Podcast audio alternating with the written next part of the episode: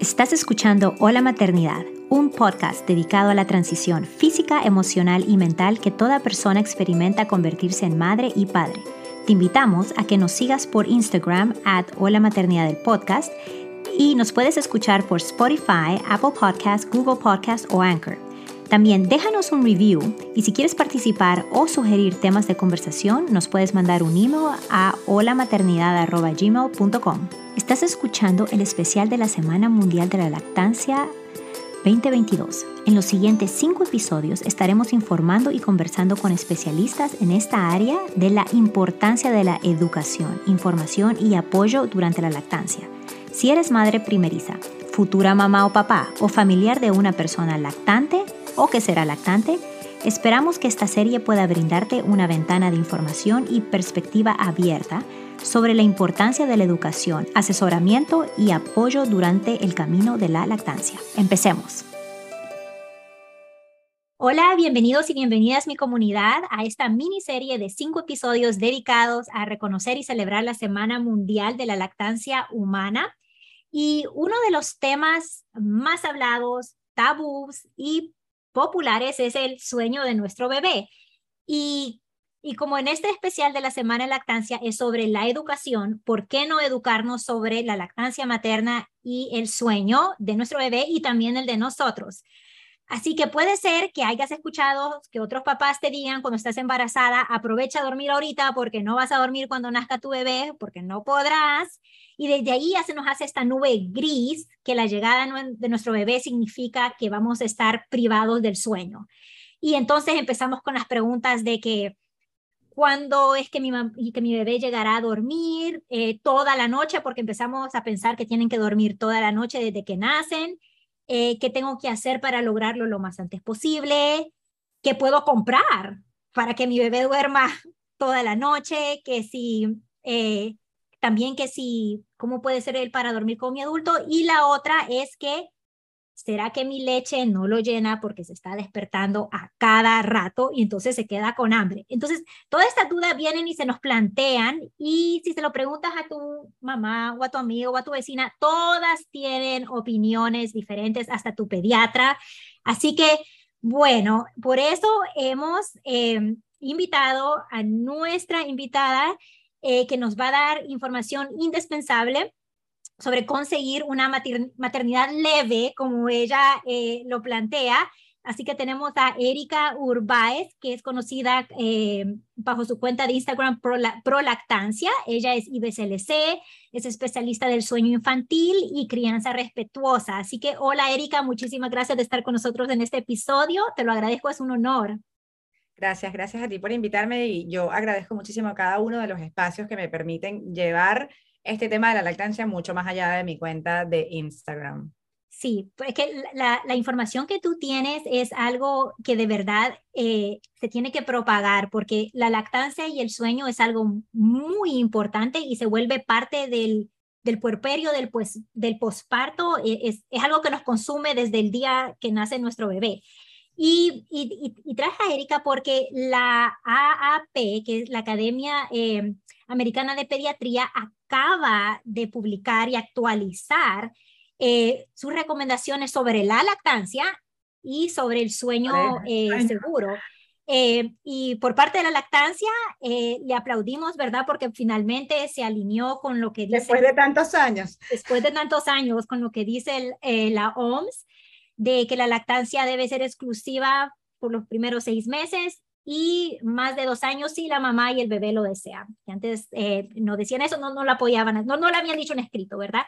Pero después eh, actualizaron su guía de sueño seguro y ahí sí que le han dado un no rotundo bajo ninguna circunstancia. Eh, ellos apoyan el colecho o compartir la misma superficie donde dormir que tu bebé. Entonces, esto le siguen dando y son pautas muy rígidas que, que crean, la verdad, eh, un montón de críticas, preocupaciones y angustia en, familias que lo quieren hacer o lo ven como opción o otras que dicen definitivamente no. Y, y pues, y es por este miedo, ¿verdad? De, de, que cualquier cosa le puede pasar a nuestro bebé mientras estamos dormidos, sobre todo la, la, la, famosa y popular eh, muerte súbita eh, del infante durante el sueño. Entonces, trajimos a Erika aquí para que eduque a nuestra, a nuestra comunidad eh, las perspectivas que ella da y, cómo podemos lograr ese balance tan necesario en el, en el postparto para los papás y el bebé. Gracias. Mira, lo primero aquí es entender que la Sociedad Americana de Pediatría, aunque vivimos en un país que se supone es desarrollado y que está a la vanguardia en investigación, es de las sociedades de pediatría más atrasadas en cuanto a lactancia materna y sueño infantil en el mundo entero. Mm. Todavía en los Estados Unidos el método Ferber, que es dejar llorar a los bebés 15 minutos hoy, 5 minutos, 10 minutos mañana y 3 minutos pasado mañana, está bastante activo eh, entre pediatras. Ferber hizo esta, esta mm, teoría con unos supuestos estudios eh, hacia, hacia los años 60 y luego la transformó a Stivil, que más o menos es lo mismo, y luego hay muchos, no voy a decir que todos, pero muchos sleep coaching y escuelas de sleeping coaching que lo que han hecho es medio bajar los tiempos de llanto medio y ponerle nombres como cry it out, por ejemplo, ¿no? Eh, y entonces es importante saber de dónde viene la información, entendiendo que nosotros vivimos en Estados Unidos y que buena parte de tu público está en los Estados Unidos, pero puede ser público latinoamericano o público europeo, lo que tenemos es que ver de dónde sale esto. Y la realidad es que aquí en los Estados Unidos, eh, la, recomendación de no hacer colecho no viene porque el colecho sea peligroso, y ya yo voy a, el colecho es dormir con los, con los hijos en la misma cama. Lo otro es cohabitación, aunque lo llamamos colecho, así como por, por, por dejarlo cerca, ¿no? Lo demás es cohabitación. Pero bueno, el punto está en que el comportamiento adulto, lo que está pasando con la Academia Americana de Pediatría es que está supeditando por encima de la necesidad de los bebés el comportamiento adulto. Cuando un colecho es inseguro. Bueno, eh, cuando los padres fuman, legal o ilegal, o sea, drogas legales o ilegales, por ejemplo, aquí en California son legales las que se fuman, ¿ok? Em, em, cuando papá o mamá consumen alcohol, cuando hay sábanas, cobijas, mantas, etcétera, cuando alguno de los dos tiene una droga legal indicada para poder descansar mejor, para la ansiedad o para la depresión, que quite, eh, que, te quite tu conciencia, es decir, que te lleve fuera, en vez de estabilizarte para estar despierta, que te lleve fuera de tu conciencia. ¿Qué ocurre aquí? Bueno, que vivimos en una sociedad donde la mayoría de estas cosas la hacen los adultos de la casa. La mayoría de los adultos de la casa fuma cigarro o marihuana, la mayoría de los adultos de la casa consume alcohol antes de irse a descansar, es decir, aquí es muy típico llegar del trabajo y tomarte una cerveza, dos, tres o cuatro, y si hay un partido, seis. La mayoría de la gente, ya sea por ahorro de energía o por lo que sea, utiliza frazadas, mantas, edredones, almohadas, 50, y otra de las cosas que hace, que, que, que prohíbe el colecho es la obesidad mórbida. La mayoría de la población adulta norteamericana tiene obesidad mórbida. Siendo un poco defensora del diablo, la Asociación Americana de Pediatría, al ver que no puede controlar algo que ni siquiera el los institutos de salud de este país controlan, ¿qué le dicen a los padres?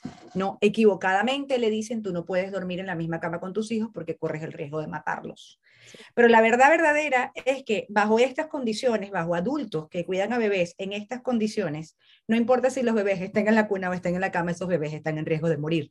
Porque en la cuna entonces comienzan a ocurrir cosas que igual son inseguras para los bebés, como por ejemplo que los tengan en swaddle o en tabaquitos, que decimos tabaquito, tamalito, también decimos en Latinoamérica, cuando ya los bebés se pueden mover, o en swaddle mal hecho, que puede caer en la cara, que le pongan gorritos, manoplas, etcétera, para el frío, que utilicen chichoneras, que son estos protectores de, de cuna. Es decir, la inseguridad sigue siendo la misma a pesar de que saquemos a los niños de la cama, los bebés de la cama, cuando no preveemos estas cosas en las cunas. Entonces, no se trata, ¿sí?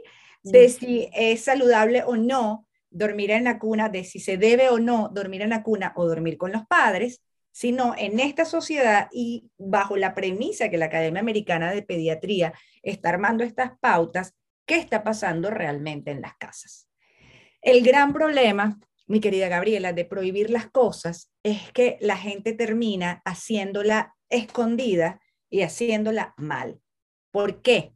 Porque todos los bebés, no importa cuánto lo hayamos acostumbrado a la cuna o cuánto lo llevemos a la cuna o cuánto hagamos rutinas de sueño, en algún punto de su vida, los niños entre 0 y 5 años Y cuidado si no más grandes, van a pedir, a dormir, van a pedir dormir con sus padres o muchos padres, no importa cuánto no nos guste el colecho, vamos a ceder a dormir con los hijos por tranquilidad, por, epa, no aguanto más, no me puedo seguir parando ni a darle la teta ni a darle el tetero. Y fíjate que todavía no entro en la lactancia, no tiene que ver con la lactancia, sino con el desarrollo neurológico del sueño infantil, ¿ok?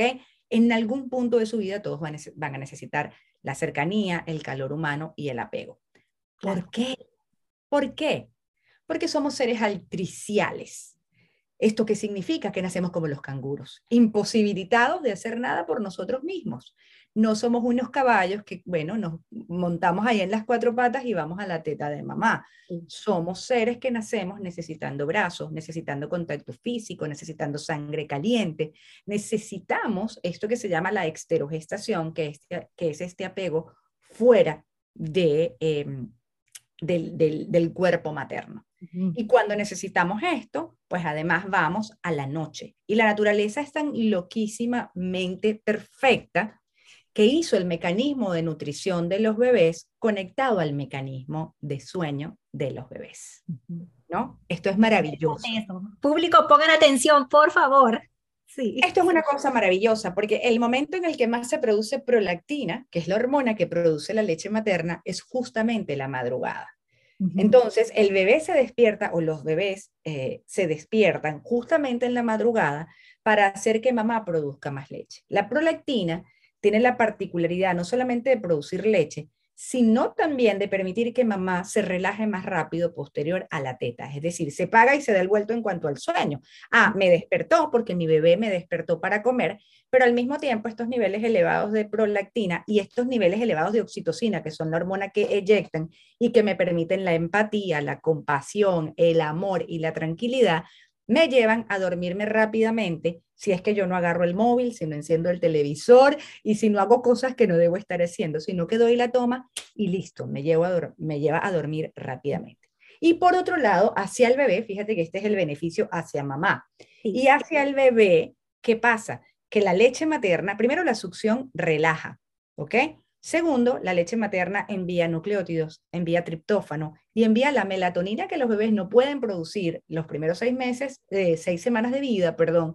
La melatonina es la hormona, una de las hormonas que induce más el sueño. Claro. Las envía, es la principal hormona que induce el sueño, se la envía a los bebés mientras ellos se van desarrollando hacia la sexta semana y creando la propia y llegando al cuarto mes al ciclo circadiano de sueño, que es el que se parecería al sueño adulto. Entonces, fíjate que la lactancia tiene una función básica en el sueño infantil, porque no es solamente este intercambio hormonal, es un tema de seguridad, ¿no? Y siempre le digo a las mamás, vamos a imaginar sí. que vivimos 300.000 años atrás, cavernas, ¿sí?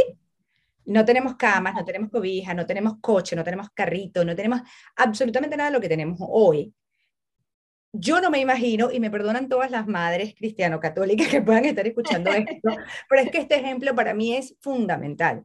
Yo no me imagino a María dejando a Jesús en el pesebre, al lado de la burra del buey, los tres reyes magos que no los conozco, eh, un gentío celebrando la llegada del niño Dios. O sea, una mamá recién parida no es eso. Una mamá recién parida que es una mujer que está vulnerable, en, en recogimiento, que quiere estar sola y que quiere tener a su cría cerca entendiendo que ha tenido un embarazo y parto saludable. Otra historia con una mamá que eh, tenga otros tipos de traspiés, tanto físicos como emocionales. Eso, es otra historia eh, que, que no es momento de analizar. Pero estamos hablando aquí de embarazos y nacimientos en los que bebé y mamá necesitan intimar, reconocerse, sentirse y continuar con la exterogestación. ¿Se imaginan las que están oyendo a sus hijos puestos como en una cunita donde todo el mundo lo va a admirar, en un pesebre, donde todo el mundo lo va a admirar y va a, no sé, a decir cosas, a intentar verle, a intentar, ese bebé rápidamente mm, caería en llanto y mamá, ¿qué tendría que hacer? Bueno, cargarle y decirle, aquí estás, este es tu hábitat. El cuerpo de mamá es el hábitat. Y esta es la razón por la que los bebés piden tanta cercanía.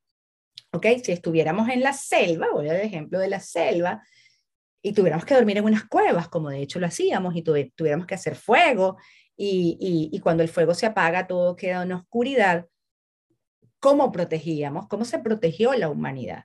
Bueno, hacían ruedas de tribu. Los machos tenían que rodear a las hembras y las hembras rodear a las crías y que el núcleo del círculo fueran las crías porque si no los depredadores nos comían. Así de sencillo. Entonces, hoy podemos decir que somos hijos de los niños llorones y que se despertaron en las noches. Es un modo de supervivencia con anterioridad y que, y que ahora lo hemos perdido así. O sea, bueno, hemos evolucionado. Hemos evolucionado los adultos, pero los bebés, esto, era, esto es lo interesante que los años han pasado, miles de años han pasado y nosotros hemos evolucionado en tener casas, en tener carro, en tener cocina, en tener calefacción, en no tener que luchar contra depredadores. De hecho, nosotros nos hemos convertido en los depredadores del planeta, la verdad sea dicha, pero los bebés, el mecanismo de supervivencia de los bebés sigue siendo el mismo y no va a cambiar por ahora hasta que, bueno, hasta que las mujeres, hasta, hasta que dejemos de ser mamíferos y no vamos a dejar de ser mamíferos. Mientras seamos mamíferos, ese va a ser el mecanismo eh, de, sobrevivencia de los bebés. Entonces, cuando tú estás dando pecho, es muy complicado, y esto alguien de la Academia Americana de Pediatría debería saberlo, es muy complicado decirle a una mamá, acuesto a la yo en la cuna, sí, que se va a despertar cada dos horas. ¿Por qué? Porque necesita comer. El ciclo de sueño está, lo que llaman la mayoría de las madres el sueño invertido. Ahí no hay nada invertido, nacemos así, está bien. ¿Ok? Eh, no me gusta utilizar estas palabras, no me gusta usar ni la palabra regresión ni la palabra invertido, porque pareciera que algo está mal. Y la verdad verdadera es que los bebés, el sueño de los bebés evoluciona así, nacen con un ciclo ultradiano, no importa si duermen largo de día eh, o si duermen largo de noche, van a despertar constantemente cada dos, tres horas para mantenerse vivos porque el estómago además es súper pequeño, tiene una capacidad mínima y ellos necesitan por contacto y por nutrición estar mucho tiempo pegados a mamá. Es lo único que les garantiza movilidad también. Claro. O sea, siempre digo a las mamás, vamos a intentar poner a un bebé en la sala, un mes, ahí en la sala, que coma solo, que se mueva solo, que se cambie de lado, que se cambie pañal. Para todas es impensable, pero muchas andan, andan luchando y pasan los primeros 12, 12 meses de vida de los bebés luchando porque duerman solos como si esto no fuera un hito de desarrollo igual al resto. Imagínate tú, qué importante es saber eso porque esas mamás que estaban luchando porque su bebé durmiera, esa era yo con el primer hijo. Pero era porque no entendía nada, o sea, no. No, yo tampoco entendía nada, yo me hice especialista después. Ahora ya sabemos. Claro, claro. Que nos llevó el diablo, ya sabemos. Exactamente. Y, y, una de mis causas es justamente que las mamás puedan tener el mejor descanso posible entendiendo que los bebés son así. ¿Sí? ¿Qué es el mejor descanso posible? Bueno, yo puedo entender que mi hijo a cierta edad, su ciclo más largo, a cierta edad puede ser entre 0 y, y 3, 4 meses, su ciclo más largo va a estar entre 2 y 4 horas, entendiendo que 2 horas y 4 horas son igual de saludables para, para ese bebé, ¿sí? Y que probablemente más grande puede ser un ciclo más larguito, eh, que puede llegar hasta entre 3 y 6 horas, y luego hacer muchos quiebres de estarse despertando a cada rato para enlazar sueño. Eso lo haces tú y eso lo hago yo. Y ese es el primer paso del ciclo circadiano de sueño, del dormirnos cuando cae el sol. Estoy tratando de hacer como explicar con peras y manzanas, porque me encanta explicar a lo peras y manzanas, ¿no? Ciclo circadiano es dormir cuando cae el sol y despertar cuando cae el sol.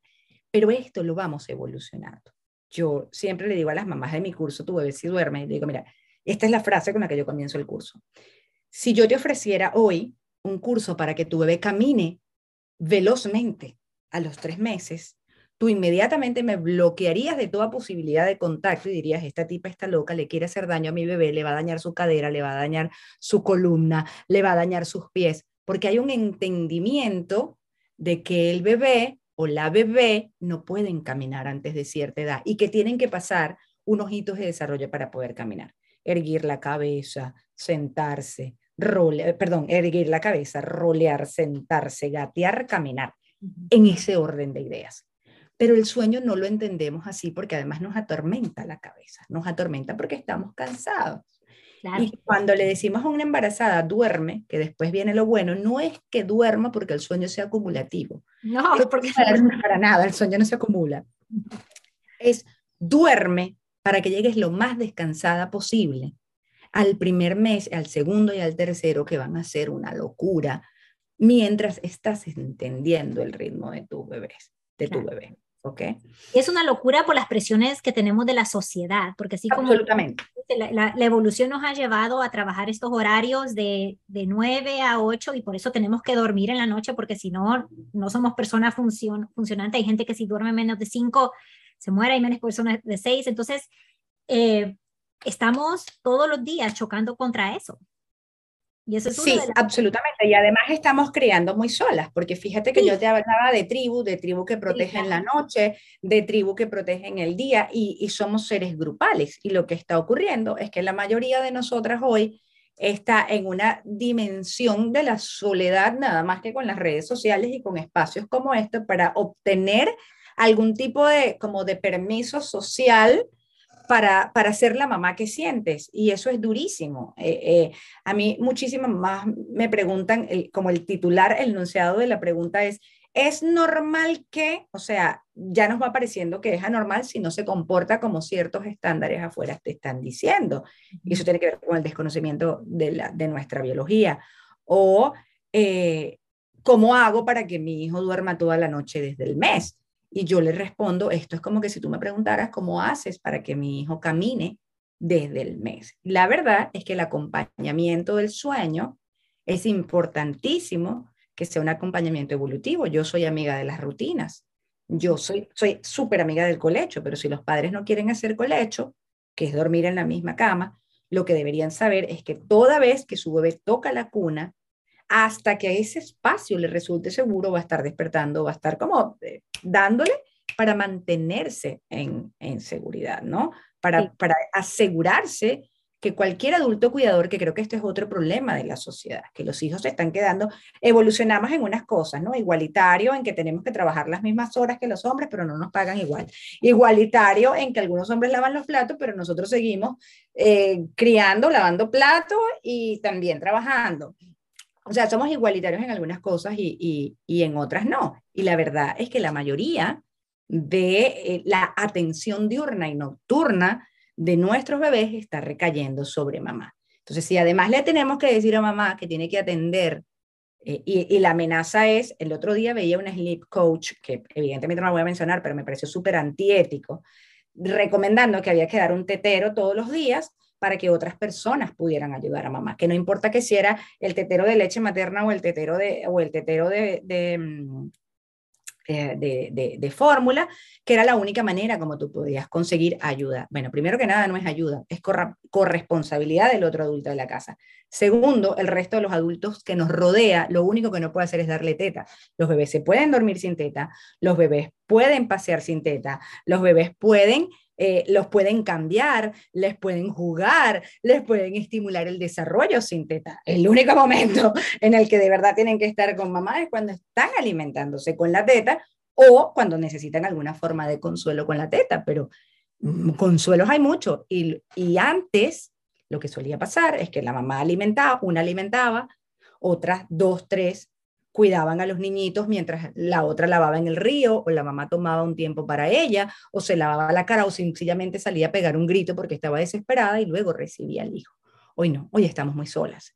Entonces eso no se compagina, ¿sí? Si tú tienes, si, si tú tienes que pensar en que dar leche materna es, en que dar pecho es estar 24 horas del día solamente con tu bebé y si te pones a ver, eso no es dar pecho, esa es la maternidad de la mujer solitaria de hoy, que su esposo se va 15 horas a trabajar y las madres de los Estados Unidos lo viven más, las que se pueden quedar en casa, llega muerto, sin ganas ni siquiera de verte y mucho menos de cuidar a un bebé, y tú sigues también atendiendo a esos bebés. Yo estoy segura que muchas, que muchas mujeres se están sintiendo identificadas hoy, incluso las que tienen los maridos más participativos, más te limpio la casa, te lavo los platos, etcétera, a la hora de dormirle, si a ti se te ocurrió meterle el pecho, una vez y el bebé se relaja con esa teta, te dicen, toma, es tu culpa, agarra a tu bebé y duérmelo con la teta, y no hay un intento más con respecto a eso. Entonces ya hasta eso nos condena en tanto al sueño. Pero imagínate tú, tú, tú has, uh, hecho algo cruz, has dicho algo crucial porque e, ese, mientras tu pareja va y va a trabajar, ese niño pasa contigo. Y aunque le estés dando pecho y después lo pongas a dormir, después tú, o sea, ese niño está pasando más tiempo contigo que con, al, que con nadie más. Entonces, siempre va a haber una cierta preferencia hacia ti, pero no significa que es como tu carga de responsabilidad, sino que es, saber la forma de involucrar a tu tribu en esa ayuda buscar esa ayuda. Eso, que tú estás diciendo es importantísimo porque es la vinculación. Es decir, a veces eh, al principio, cuando están más pequeñitos, muchos padres llegan, o muchas parejas, vamos a hablar de parejas en general, muchas parejas llegan al final de la tarde y los bebés se pueden vincular con ellos. Pero ya cuando están más grandes, tienen un poco de más conciencia y de alerta selectiva, que también los hace despertar más y los hace como elegir la gente con la que están. Lo que suele ocurrir es que se sienten menos vinculados a esas personas porque evidentemente no las ven. Entonces, si yo no te veo, claro, yo no te veo, yo no tengo un vínculo contigo, no importa que seas consanguíneo, no importa que seas mi abuela, que seas mi tía, que seas... Lo cierto del caso es que de 24 horas que tiene el día, yo te veo cuatro, porque tú trabajas 16, ¿sí? Te veo cuatro o tres. Bueno, no trabajas 16, vamos a ponerle que trabajas 12 horas entre el recorrido trabajo y, entre recorrido y trabajo, ¿no? Estás 12 horas fuera y las otras 12 horas quieres dormir 8 por lo menos. En realidad te veo 4. ¿Cuándo vinculo contigo? Y dirán unas mamás, bueno, pero es que no podemos hacer más nada, ese es el horario que les tocó. Sí, sí podemos. Vincular juntos todas las tardes y después podernos separar un ratito y que en ese tiempo que, que la pareja sí está haciendo, la pareja, la tía, la abuela, la amiga, porque esto puede ser cualquier persona. Sí, sí. Porque también me pasa que hay mamás que me dicen, bueno, yo soy mamá soltera, ¿yo qué hago? Pues vincular con la amiga, con la tía, con la abuela, con quien sea, ¿sí? Para que tú puedas tener esos momentos de descargas que te permitan luego ir al reconocimiento del sueño, de la rutina, de si quieres hacer colecho o no. Porque si lo que está pasando es que estás desbordada en la crianza, evidentemente lo quieres dormir para siempre, jamás. Por supuesto, yo te entiendo. Quiero que se duerma mil horas para ver qué hago con mi vida. Y lo que seguimos haciendo con este tipo, con, con todo esto que nos está rodeando, ves que tenemos diferentes dimensiones, es poner a los adultos siempre, las necesidades adultas siempre, por las necesidades de los bebés. Y por eso la lucha es tan grande, porque nuestros bebés, que son unos sobrevivientes, están constantemente peleando sus necesidades básicas. Nosotros nos damos por vencidos, pero ellos afortunadamente no. Sí. Eso, ese es otro punto de la educación. Si, si supiéramos cómo funciona, ¿verdad? El, el sueño infantil, eh, la lactancia y saber que la maternidad no, no, o sea, no le, o sea, sí es difícil, pero es difícil por cómo vivimos, cómo estamos viviendo ahorita y sobre todo si eres alguien, eh, mamá primeriza, por ejemplo, en mi caso, cuatro hermanos, pero yo soy la primera y yo no vi nada de todo eso. Entonces, cuando yo llegué, yo llegué no sé qué llegué, pero no llegué esperando nada de lo que me pasó. Entonces, todo era nuevo, todo era algo que no podía entender porque es tan difícil, porque es tan difícil, porque no me lo dijo nadie, porque... Y, y después te das cuenta que tú no eres la única. Todas estamos ahí en, este torbellino de, de, de, de, yendo contra la naturaleza cuando deberíamos de solo agarrar esa ola de la naturaleza, pero es difícil. En, en, diferentes niveles, pero todas estamos eh, intentando que adultizar a los bebés para nosotros tener la misma vida que antes. Y claro, allí es que caes por el barranco de la desgracia, porque ya empezar, ya tus hormonas son diferentes, tu cuerpo se comporta diferente y para remate tienes un bebé y tu pareja se convierte en otra cosa. O sea, ya no eres pareja, ya eres familia. Son demasiados contextos y demasiados lutos a la vez. Entonces, tener por lo menos, yo siempre digo a la mamá, todo lo que puedas tener de teoría te salvará en las decisiones del futuro. No te va a salvar en el qué hacer, en el día a día, pero sí te va a salvar en tomar decisiones más informadas. Entonces, si todas las madres saben cosas básicas como, por ejemplo, eh, que los bebés tienen ciclo ultradiano y ciclo circadiano. O sea, ultradiano es que se despiertan igual de día y de noche y que la mayoría, por lo que explicaba de la prolactina, 99% eh, necesitará levantarse en la madrugada a comer. 99, hasta el más dormilón necesitará hacer una toma al menos a las 5 de la mañana para comer. Y que con la entrada del ciclo circadiano, a pesar de que tienen la posibilidad de dormir más largo, se van a despertar más porque una cosa trae la otra. Puede dormir más largo, pero para poder mantener las etapas de aprendizaje y las etapas de profundidad, ellos tienen que unir muchos ciclos a la vez, son cinco fases. Entonces pasan por esa subida y bajada y cada, cada enlace de fase es un micro despertar. Si tenemos a un bebé lejos, en un espacio donde no se siente seguro o segura, lo que va a ocurrir es que ese micro despertar se va a convertir en un gran despertar.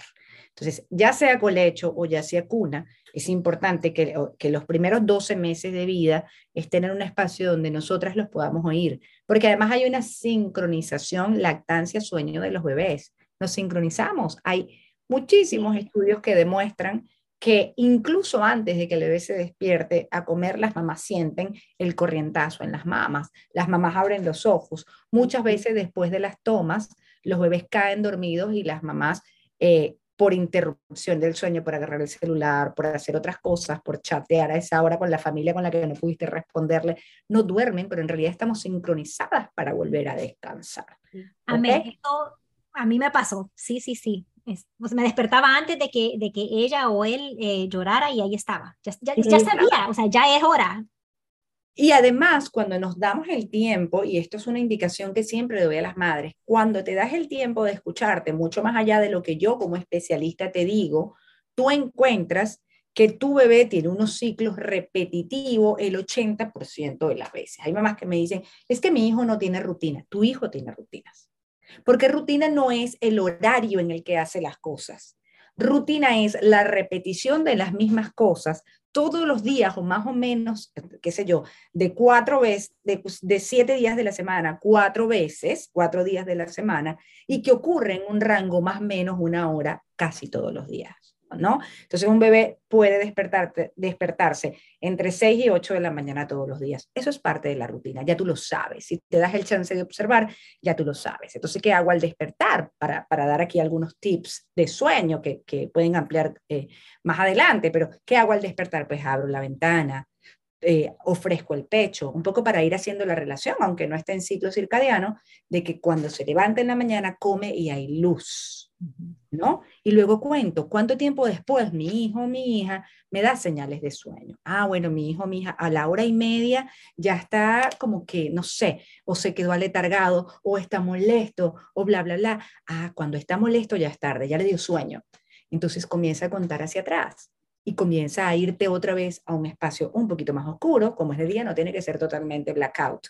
Salvo, esto sí se lo digo a todas las mamás que tengan hermanos mayores. Si tienen hermanos mayores están muy estimulados, entonces sí hay que llevarlos a una relajación mucho más profunda, ¿ok? Voy, entonces ya te di comida, ya cerré un poquito para que la luz, cerré persianas para que la luz no te inhiba la melatonina y ya comienzo el balanceo y vuelvo a ayudarte a descansar y se despierta y otra vez y cuatro días repitiendo más o menos lo mismo, te darás cuenta que tu bebé sí tiene rutinas, sí tiene, eh, salvo que esté en un brote de crecimiento, que es una locura, como comen y vuelven y comen y vuelven. Pero el grueso del tiempo, y, estoy segura de que muchas madres están echando ahorita para atrás, oye, ¿verdad? Mi hijo se paraba a las 8, después comía a las 10, después como a las 11. Aquí estoy yo todavía, mira, es como así. Yo descubrí que mi hijo dormía muy tarde, después que tenía seis años que estudié sobre sueño infantil. Y claro, mi hijo a las seis de la tarde le daba la hora loca, que es este el llanto inconsolable. A las ocho se dormía, a las doce se despertaba, comía y luego, esto en ciclo ultradiano, y luego se levantaba a la una, a las dos, a las tres, a las cuatro, a las cinco y caía hasta las ocho de la mañana. ¿no? 8, 7, 8 de la mañana. Y luego en ciclo circadiano lo hace, misma rutina, la hora loca le dio toda la vida, no sé por qué. Pero bueno, yo creo que todavía le da 10 años. Sí, y dormía de 8 a 2 de la mañana, luego se paraba a la 1, a las 2, a las 3, a las 4 y caía a las 5 de la mañana. Entonces, ¿tenía rutina? La tenía, claro, mírala. Que no te convenía, era otra cosa. No siempre nos conviene, y, y, vuelvo al punto de que no podemos eh, adultizar, o sea, poner por encima nuestras necesidades a las necesidades de un bebé, porque nosotros sí podemos modificar nuestro horario. Cuando yo descubrí esto, que fue más o menos a los 6, 7 meses, ojalá y, me hubiese dado cuenta antes, claro, yo dejé de trabajar entre 8 y 12, porque ¿qué me pasaba? Él se dormía a las 8, yo trabajaba entre 8 y 11 de la noche y dormía una hora porque él se despertaba a las 12. Dije, basta. Le voy a, voy a trabajar entre 8 y 9 si es que era muy necesario. Si no era necesario, no hacía nada, no hablaba con mis amigas, no veía serie, no nada. Dormía de 8, imagina 9, ¿no? Que me diera chance como de algo para mí, de 9 a 12 o de 9 a 2 cuando estaba más grande, y comencé, la vida me empezó a cambiar. Dije, ah, es que esto era así. No era que yo tenía que obligarlo a dormir como yo quería que durmiera. Es que si yo observo cómo duerme mi hijo, y voy para allá y me olvido. Los platos no van a llorar, hermanas. Aquí todas están pensando, yo estoy segura, en los platos, la limpieza. Estamos en estado de emergencia. Qué bueno que lo pongas así, en estado de emergencia. Estamos en estado de emergencia. No, mira, es que no lo puedo decir de otra manera. Sí, sí, sí.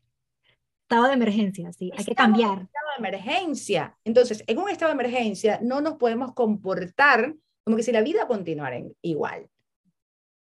Estamos en el reconocimiento de los, nueve, de los nuevos seres humanos que somos ahora, con uno, con dos, con tres, con cuatro hijos o con los que sea, pero ya no somos las mismas de ayer, aunque tuviéramos la experiencia de un hijo mayor. No es lo mismo la experiencia con uno que con dos, o con dos que con tres, o con tres que con cuatro, o con uno que con ninguno. Y esto te hace entrar por un tiempo en un estado de emergencia que solamente se soluciona a través de la conexión y la observación. Y aunque a mí me encanta que me vean en Instagram, que me vean en TikTok y que me estén escuchando hoy, mucho más arriba de lo que yo digo está tu día a día, está tu realidad, está cómo te sientes y está la conexión que hayan hecho en la familia para llevar adelante este nuevo, este nuevo proyecto que se llama ser mamá o ser papá. Claro. Qué, qué bueno que lo pongas porque esa es una, ahí esa es la clave del tipo, o sea, conoce a tu hijo, conoce eh, los, así las etapas de que duerme, y duerme, o sea, e, eso que dicen, you sleep when baby sleep, todo el mundo dice, no, no puedo. Pero se burla, hay reels, hay TikTok, no, sí puedes. Pero sí pero sí puedes porque como tú dices, estamos en emergencia y, y si no estás yendo contra, como estamos, lo que acabamos de decir, estás yendo contra la naturaleza de tu bebé. Y, lo pongo más sencillo, no se trata de que si tu bebé hace seis siestas porque está recién nacido, tú duermas las seis. Pero ¿qué tal si haces dos? Sí. ¿No? ¿O qué tal si haces media hora cada vez en vez de la hora completa que hace tu bebé? O sea, es, vuelvo y repito, ubicar en tu realidad lo que sí puedes hacer para tú cuidarte y al mismo tiempo ir aprendiendo cómo se comporta tu bebé. Eh, dime. Va a decir, Erika, que, porque sí, sí, sí, lo he escuchado un montón de mamás y eso también me pasaba a mí, o sea, tu bebé usualmente, la mayoría generalizando, entre 8 y 9 de la noche caen. Ahí va.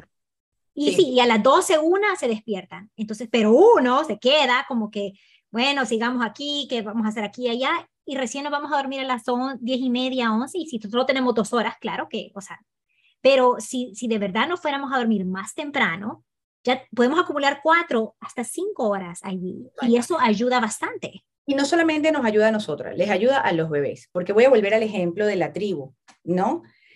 Se acababa el día, caía el sol, nos iluminaba solo el fuego, ¿no? Voy a hacer estos paralelismos. Nos iluminaba el fuego, un fuego que eh, era efímero, se iba a acabar, Ahorita, a menos que, no, y se iba a acabar automáticamente, afortunadamente se acababa la leña, se acababa el fuego, quedábamos en la oscuridad, bajo la luz de la luna y las estrellas, salvo que hubiera luna llena no teníamos luz, quedábamos de verdad a oscuras. Ahorita alargamos el día a través de la luz artificial. Entonces ya por ahí estamos fastidiando y muchos adultos de hoy tenemos problemas de sueño porque hemos fastidiado el sistema natural de dormir alargando el día y ahora con las pantallas es mucho peor. Nada peor que los televisores inteligentes, los teléfonos inteligentes y las computadoras, a pesar de que nos ayudan mucho. Y yo agradezco su existencia porque yo vivo de su existencia, eh, pero nada peor que eso para inhibir la melatonina. Entonces, yo trato de dormir a mi bebé y me dicen, yo le hago la rutina, yo hago todo, y, pero no se quiere dormir. Estando la casa en alerta, afuera está el gamer de la casa, aunque tenga los, audífonos en, una, como en una sobreexcitación porque está jugando algo. Mamá está en una energía de duérmete mi niño que tengo que hacer la peor canción de cuna que se ha creado sobre la faz de la tierra. Duérmete mi niño que tengo que hacer. Es como, no me voy a dormir, mamá. Me vas a dejar solo o sola cuando me duerma. Estás loca, no me voy a dormir. Entonces, a donde quiero llegar es que la energía de dormir a nuestros bebés tiene que seguir siendo tribal tiene que seguir siendo, se apaga el fuego, entonces, ah, se apaga. ¿Qué se apaga el fuego en mi casa? Se apagan las luces, se cierran las puertas, todos bajamos la respiración. No puedo tener afuera o no de poder, puedo. Pero a ver, si, si estás, si en este momento de verdad estás luchando con el tema del sueño, trata de pensar en qué aspectos puedes cambiar desde tu realidad, ¿no? Voy a apagar el máximo posible o me voy a ir a la habitación más lejana donde no entre ni una lucecita. Voy a practicar la sabiduría ancestral.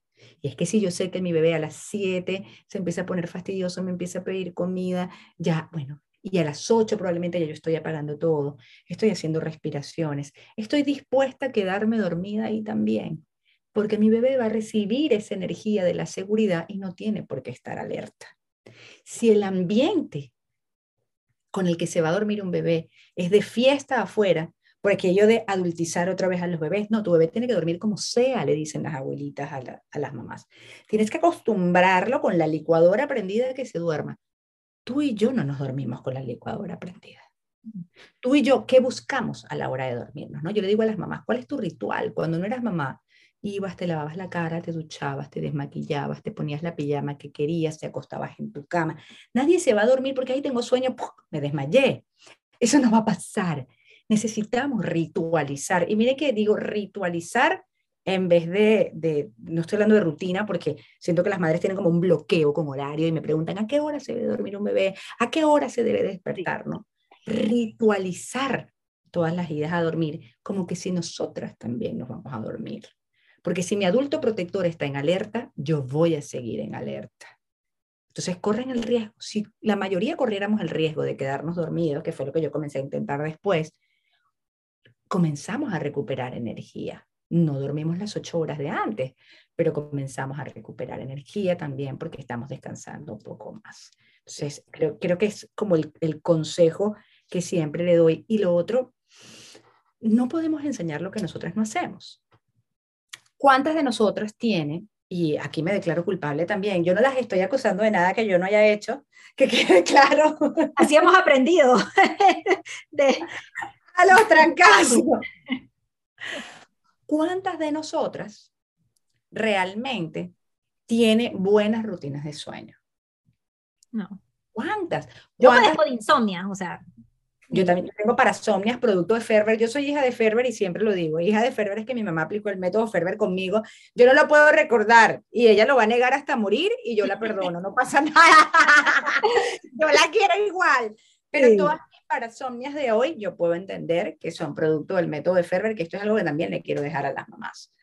Cuando hacemos este tipo de, de rituales agresivos, de rutinas agresivas a la biología de los bebés, como dejarles llorar, eh, como abandonarles en la cuna, porque bueno, nosotras suponemos que están seguros porque están en una cuna, no importa que llore, que se duerman, se está generando una cantidad de cortisol que puede quedar, puede marcar la vida de las personas para siempre, no, no, no, no es juego. Eh, las subidas de cortisol duran muchísimos años y además porque esta no va a ser la primera vez que tu bebé se le va a subir el cortisol. Entonces, cuando necesite de verdad esas subidas de cortisol para resolver una emergencia, para estar en alerta, etcétera, eh, probablemente pueda ser mucho más, ¿sí? O probablemente se rinda más rápido en vista de que, bueno, ¿para qué voy a llorar si nadie me va a atender? Esto es una modificación hormonal. Los bebés no aprenden a dormir así.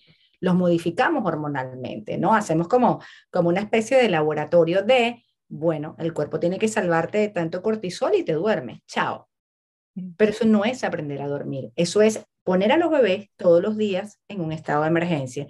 Y lo que suele pasar con estos bebés, como pasó conmigo, y vuelvo y repito, sí, si alguna de las que nos está oyendo ha hecho esto, hay tiempo, ese fue el, el, el, número, el error, así que nunca, nunca me voy a perdonar como mamá primeriza porque todo... Iba para allá, perdónate, perdónate. Ya me perdonaba con la segunda, me, me lo, lo, pude sacar adelante, pero... Y con tu, y con tu hijo grande, eh, es, es, hijo, ¿no?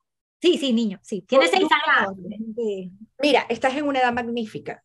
Ritualiza el sueño para darle una connotación, una connotación positiva, porque aunque esto nos haya marcado para siempre. Yo de adulta, fíjate que yo he comenzado a ritualizar mi sueño de adulta, nadie lo hizo conmigo de pequeña. ¿Qué hacía yo? Buscar colecho a los 15 años. Entonces, antes de que tu hijo venga, claro, decía, ay, me siento mal, mentira. O sea, físicamente lo sentía, pero lo que estaba teniendo era ansiedad de que me dieran aquello que no recibí de bebé. Y tú tienes mucho tiempo y mucha conciencia hoy. ¿Para qué? Para que si tu bebé una noche quiere dormir contigo, que venga. Pero si no quieres, porque de verdad no quieres el colecho, acompañarla a dormir, apagar la luz, leerle el cuento, ritualizar la seguridad del sueño, darle un masajito, un aroma agradable, me va haciendo conexiones diferentes porque afortunadamente, bendito sea el creador, el cerebro puede hacer conexiones diferentes. ¿Cuándo quedamos? Porque así no hemos reivindicado después de lo que pasamos mi esposo y yo. Por supuesto. ¿Cuándo quedamos marchitos para toda la vida? Cuando nadie nunca resuelve con nosotros. Y si ya eres adulta, como yo, que, que, bueno, que soy hija de Ferber, entonces comenzar a ritualizar con meditaciones, terapias, tanto eh, psicológicas como alternativas, darte cuenta de qué puedes hacer para llevar la seguridad a la hora de dormir es muy importante porque entonces te das tú la salud que necesitas para poder mostrársela a tus hijos.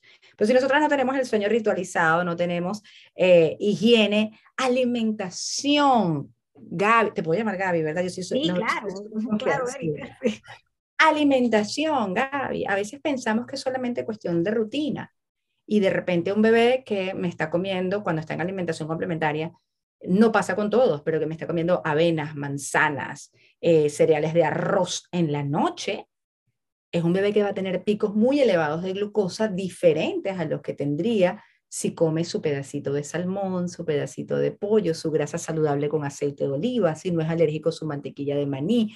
Es una glucosa mucho más estable, mucho más saludable para llevarle a dormir. ¿Para qué comemos cereales? Para hacer ejercicio, para ir al parque, para tener energía. Sí. Esas son comidas más de la mañana.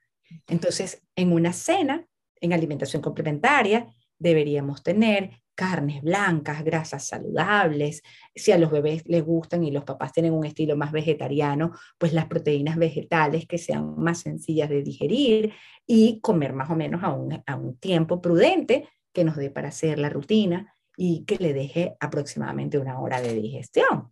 Esto es algo que muchas madres de bebé más grandecito ignoran. ¿Por qué? Porque las abuelitas que te dicen, dar el cereal de esa marca famosa en toda América y en toda Europa, que eso lo va a hacer dormir más. Y esos son unos picos de azúcar que los bebés jamás van a poder eh, em, metabolizar rápidamente con la poca movilidad que tenemos en el sueño nocturno. Entonces, fíjate que no se trata nada más, fíjate que nosotras queremos comenzar por el colecho y el no colecho, y el sueño es un proceso madurativo, un proceso ritualizable, y que tiene que ver con todo el contexto del día, y que lo único que habría que tomar en cuenta es que si a ti como familia no te gusta el colecho, tienes todo el derecho, pero la cuna tiene que ser segura y estar cercana a los padres para la atención inmediata de cualquier ñe que le ayude a los ñe, le decimos nosotros a los llantitos. Cualquier observamos, de repente tu bebé se duerme, se, se, mueve y se vuelve a dormir. Pero si necesita la colaboración de algún adulto, que no necesariamente tiene que ser mamá, lo subimos, los tranquilizamos y los llevamos a la cunita otra vez todas las veces que sea necesario.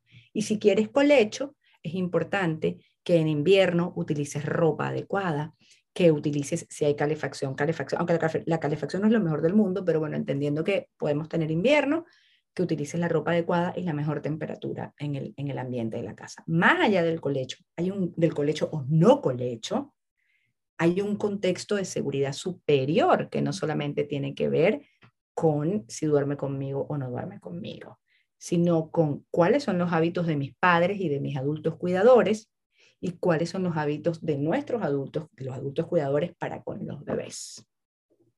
es bien complejo. Sí, es, es bien complejo y, y, es increíble, o sea, cuando escuchándote hablar es como yo necesitaba que me dijera alguien esto como mamá primeriza porque es, es algo que ahora, o sea, me hace lógica y me hace clic. Yo no sé si de mamá primeriza esto me hubiera entrado o solo me hubiera salido, porque también cuando, estamos embarazadas como que es demasiada información y es como, bueno, ahí, ahí voy, pero eh, hace totalmente eh, clic, o sea, no tenemos que estar batallando con todo esto. Si entendemos de verdad eh, cómo funciona todas las necesidades de cada uno en nuestro hogar, ¿verdad? Y cómo cada pauta, nuestras como digo, eh, comportamiento, behavior, rutinas y todo eso, todo va a afectar. En, Absoluta. Hoy me decía una mamá que está en proceso de relactancia, de que su bebé volviera a la lactancia, ya la semana pasada había, había avanzado un montón. Eh, me dice, esta semana no he podido. Y yo le digo, ¿y qué pasa? Esta semana me rechaza, me tal. Y, y tenemos que entender que a veces los bebés el bebé que duerme poco, el bebé que rechaza el pecho, el bebé que rechaza hasta el biberón, eh, el bebé que, que, este alta demanda, y, acabo de señalar unas, unas comillas con mis manos porque sé que no me están viendo, es el bebé de las madres que estamos más solas, que tenemos más carga, que, que nos tenemos que encargar casi que de toda la familia. Y esta mamá me decía, bueno, no tengo nada, la verdad, yo estoy bien. Quizás el encierro por el invierno, quizás que mi marido lo operaron y tengo más carga, y quizás la frustración de haber retrocedido. Yo casi que no tienes nada, lo tienes todo. O sea, tienes tres problemas gigantes y ni siquiera estás tan, o sea, a veces nos centramos tanto en ser tan perfectas que ni siquiera podemos ver verdaderos problemas como problemas. Eso para una puérpera son tres desgracias. O sea, que tu único compañero esté operado de una mano y ya no pueda colaborar en absolutamente nada o pueda colaborar menos del 40% de lo que normalmente colaboraba. Que tu bebé haya retrocedido porque tú has tenido más carga y que estés encerrada, no puedes dar un paseo porque el frío te está matando y eres una persona que vivió en el trópico. Son tres desgracias que te pueden llevar no a fracasar en la lactancia, en la vida misma. Puedes caer en una gran depresión y totalmente justificada y necesita ser vista. Entonces, si nosotras mismas no podemos mirar porque nos creemos privilegiadas económicamente, porque nos creemos privilegiadas porque estamos mejor que otras personas. No podemos ver que nuestros problemas son problemas y son importantes, ¿sabes por qué? Porque son tuyos. Claro. No me importa lo grande que sea el problema del otro, y esto va a sonar súper selfish, o sea, no me importa lo grande que sea el problema del otro, yo puedo empatizar, ay, pobre, ¿cómo podría ayudarlo? O ay, ¿qué puedo hacer por esa persona? Pero si es el mío, me cae una tonelada de carga encima y tenemos que comenzar a verlo también. A partir de allí, entonces empezamos a notar, ah, no, sí, mira, es verdad, estoy muy cansada porque mi marido hacía la comida y ahora no puede. Claro, ahora me tengo que encargar yo de las tres comidas cuando no me encargaba de ninguna. Mira, es verdad, yo salía a dar paseos en primavera y veía el aire libre y, respiraba aire libre y veía gente y, y tengo tres meses de invierno metida en este apartamento de no sé cuántos metros cuadrados tenemos que comenzar a ver lo simple, que por andar por el positivismo fashion, por andar agradeciendo demasiado lo bueno que tenemos, no nos hacemos cargo de estas cosas que nos pueden ir destruyendo y calando poco a poco. Sí. Qué, qué interesante porque lo, lo, que tú has dicho es, es, esa es la situación de solo esta mamá, pero, pero así como ella hay, hay un montón de otras mamás que tienen sus propias situaciones y que no nos damos cuenta que decimos como, bueno, sí, sí me ha pasado esto, pero yo creo que voy a... Lo mío no es para tanto. Siempre pensamos que... Yo, yo, tengo dos extremos de madre, ¿no? La, que, la del positivismo fashion, que lo mío no es para tanto y que la tengo que parar y decirle, lo tuyo es para mucho. Yo sé que hay otras mujeres sufriendo otras cosas muy, muy, muy importantes. Yo lo que no quiero es que digas que lo tuyo es menos porque te parece que la, la otra persona es más grave. O sea, yo creo que atiendas como importante lo que es importante ¿sí? Que es totalmente diferente. Y el otro grupo de madres, eh, la del, lo mío no es para tanto y lo mío es para mucho, ¿no? Que también en, esto de eh, caemos en, es que yo no tengo ayuda, es que yo no tengo, sí, ok, ni la vas a tener. ¿No? Si eres migrante, no, sé si es tu caso, pero mi caso es así. Migrante, nada más mi marido, mi hijo y yo eh, no conocemos a nadie, vivimos en el estado de California, que además es el último lugar del mundo. Yo creo que después de Ushuaia viene California como el lugar más lejos del mundo. Mi papá tomaron tres aviones para llegar aquí porque está aquí en Venezuela y la comunicación es terrible. Ajá, eso no lo puedo cambiar. O sea, ni voy a tener más dinero en este momento, ni voy a poder traer a mis padres, ni voy a poder pagar una niñera. ¿Qué hago en mi grupo familiar, ¿sí? Para que todos descansemos, ¿no? Me decía una mamá también en un post. ¿Y cómo hacemos si solo somos dos? Solo somos dos. No hay tiempo para nadie. digo, sí hay, no hay tiempo juntos, pero individualmente hay. Y si ustedes individualmente, cada uno toma su tiempo cuando el otro está cuidando a su bebé, lo más seguro es que van a ser mejores personas, no solamente para el bebé, para ustedes mismas también y para esa familia.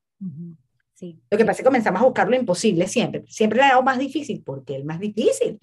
Pues sí hay. Usted se puede ir todos los días 10 minutos mientras su marido cuida a su bebé o su pareja cuida a su bebé y su pareja se puede ir todos los días 10 minutos mientras tú cuidas. Y venimos recargados a hacer rituales de sueño, a hacer rituales de comida, a dar el pecho. Venimos a cualquier cosa, tenemos ánimo para cualquier cosa. ¿Sí? Pero eso también es como un reajuste entre la pareja, porque como habíamos dicho, o sea, queriendo hacer lo que hacíamos antes como pareja, antes de la maternidad, antes de tener un bebé. Y, y sí, y, algo que he visto bastante acá, em, las parejas no vuelven a comer juntos, cenar.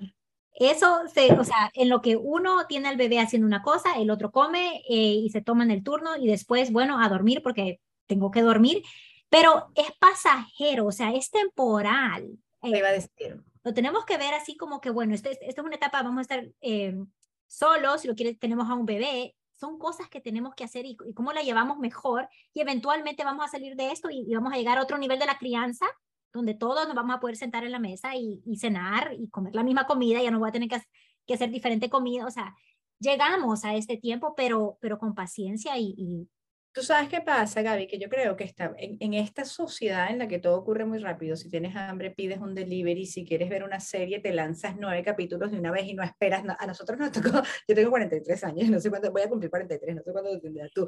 Pero a mí me tocó ver televisión con cinco minutos de comerciales y un capítulo por semana. Sí, ajá, Me encantaba una serie que se llamaba Salvado por la Campana. para volver a ver a mi novio de Salvado por la Campana la semana siguiente.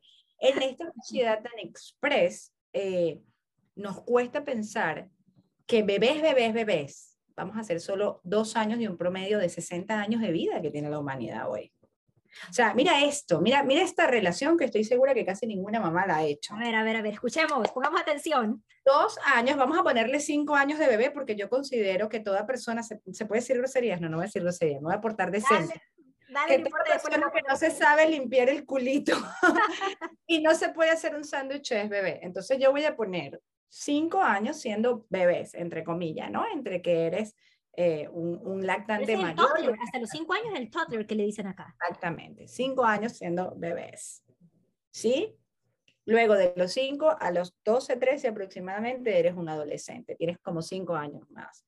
Luego tienes 5 años más siendo eh, adolescente y el resto del tiempo vas a ser un adulto.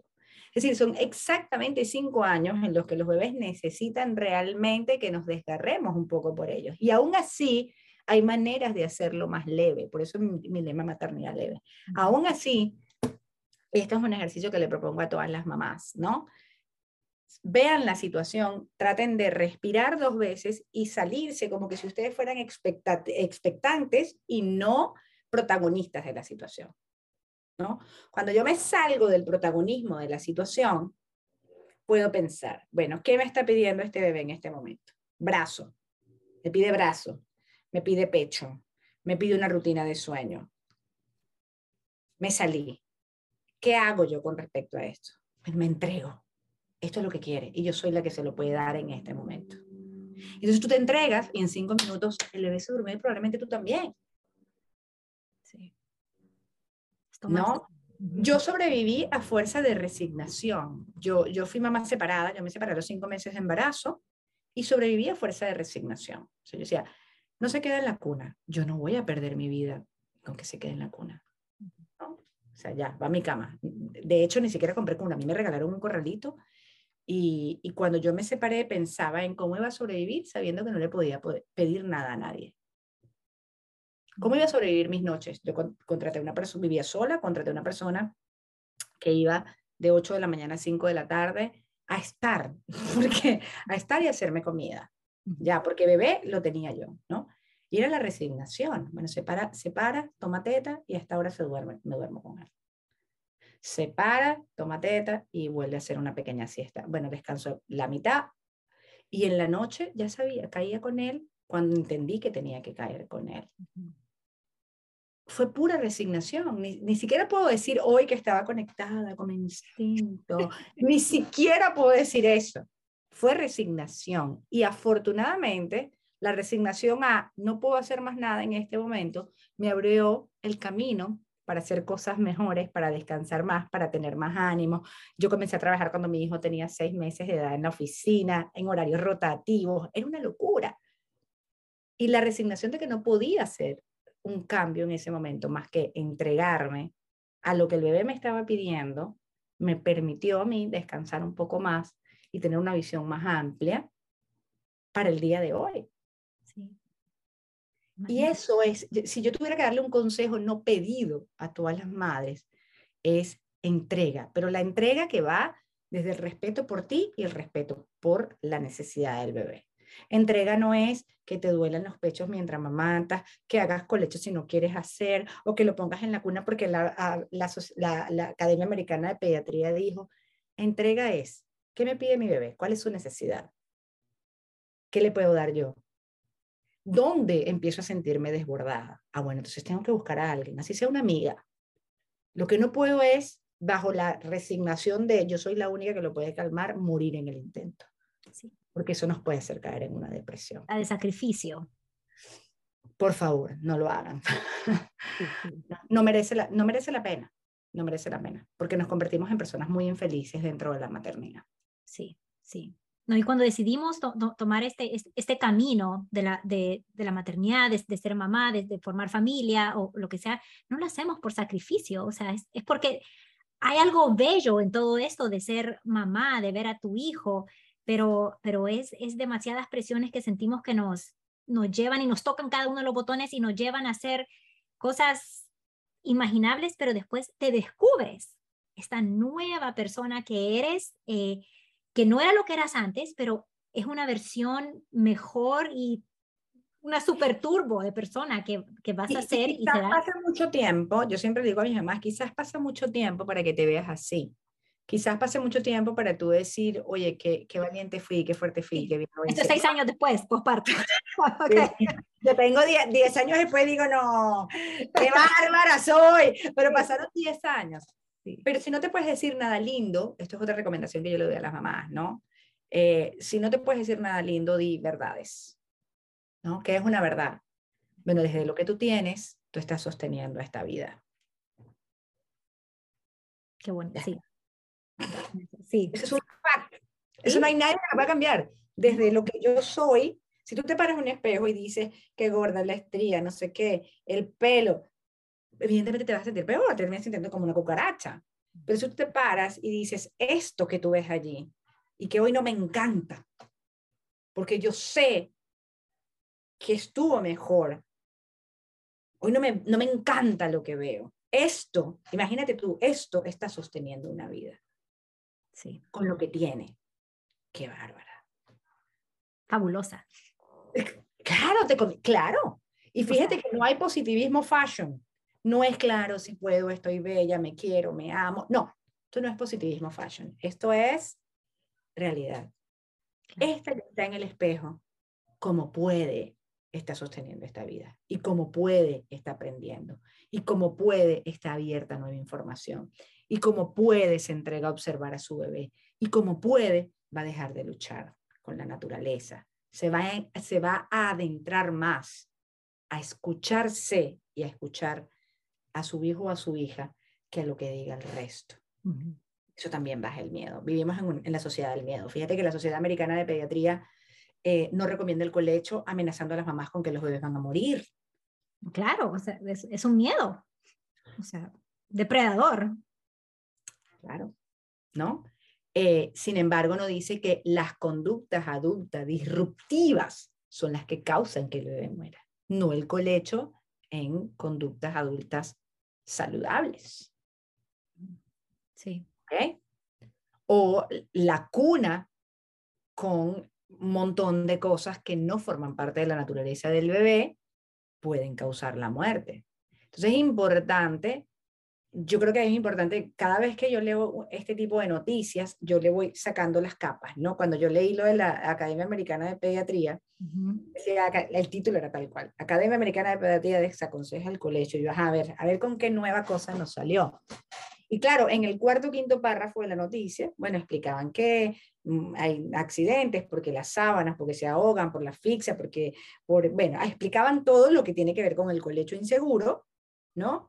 Y más abajo, hacia el final, como que si no fuera poco importante, que es lo más importante, explicaban las conductas disruptivas que eran inevitables.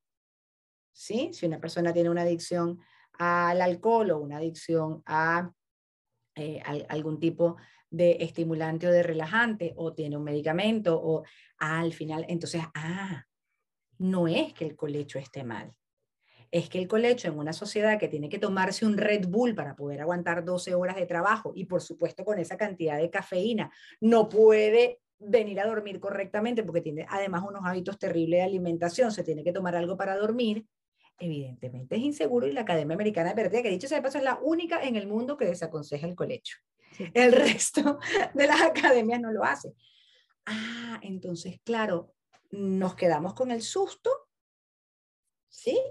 Nos quedamos allí con el susto y no le vamos quitando la capa a esa cebolla. Yo creo que una tarea importantísima de la maternidad es, mucho más allá del miedo que siempre vamos a sentir. Sí, todo es nuevo durante la maternidad. O sea, yo, sobre todo si sos mamá primeriza. Mi hijo tiene 10 años y practicaba una cosa que se llamaba ninja, que tenía que hacer unos flip-flaps y yo decía que le deje de gustar esto porque me quiero morir, yo no quiero seguir viendo esto, ¿no? Es mucho más allá del miedo, es comenzar a quitar la capa. Ah, pero lo desaconseja por esto. Ah, lo desaconseja. Yo tengo esas conductas. Yo vivo así. Entonces, no, tengo todo el derecho del mundo a seguir haciendo mi colecho, tengo todo el derecho del mundo a quedarme dormida con mi bebé. Eso sí, en un espacio seguro. Porque además es lo que el cerebro infantil espera. Es lo que el cuerpo infantil espera. A la mamá esté contigo y suponiendo que no puede ser mamá. El otro día me decía mamá, pero es que, pero caramba, porque yo, yo hacía un reel cómico de que me iba a dejar llevar, por, si, si tengo que decir entre dejar llorar a un bebé o irme al infierno, decido el infierno. Y ella me dice, una vez se me rompió la mano y mi bebé lloró demasiado, y, y, pero yo estuve allí para él, tú no lo estás dejando llorar. Tú tienes una situación de emergencia, no le puedes cargar, no le puedes sostener. Pero tú te quedas ahí, le das un beso, le das un abrazo, le dices, mi amor, no te puedo dar en este momento porque estoy enferma, porque me duele la mano por las razones que sean, tú estás acompañando el llanto. Los bebés lloran porque sí, porque no y por si acaso. O sea, estemos claras. Es una forma de comunicación y es muy naif pensar que nunca van a llorar porque yo soy una mamá de crianza respetuosa. Eso no va a pasar. Aquí de lo que estamos hablando es de atención y acompañamiento. Una y otra y otra vez. Atención y acompañamiento. Ay, Erika, me ha encantado este episodio. Estoy muy agradecida. Nuestra comunidad de Hola Maternidad del podcast.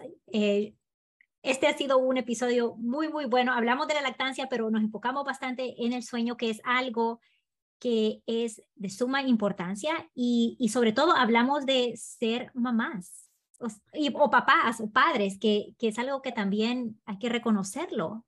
Es que ese es el todo cuando entendemos que estamos sumergidos en el mundo de la maternidad, paternidad, ya arropados bajo ese paraguas nos podemos comenzar a cubrir y a entender de lo que de, lo que de verdad necesitamos y lo que realmente no. Sí.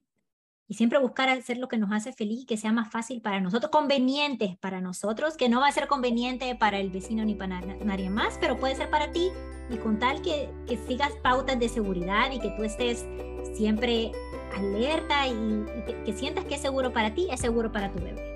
Absolutamente.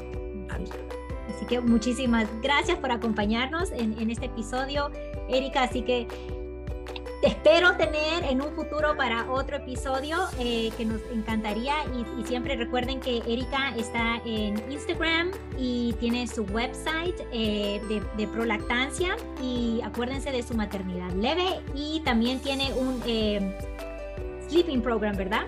Sí, tengo un programa que se llama Tu bebé si duerme que explica el desarrollo neurológico de los bebés y cómo acompañar el sueño para todos descansar mejor, entendiendo a los bebés. Es bebé centrista.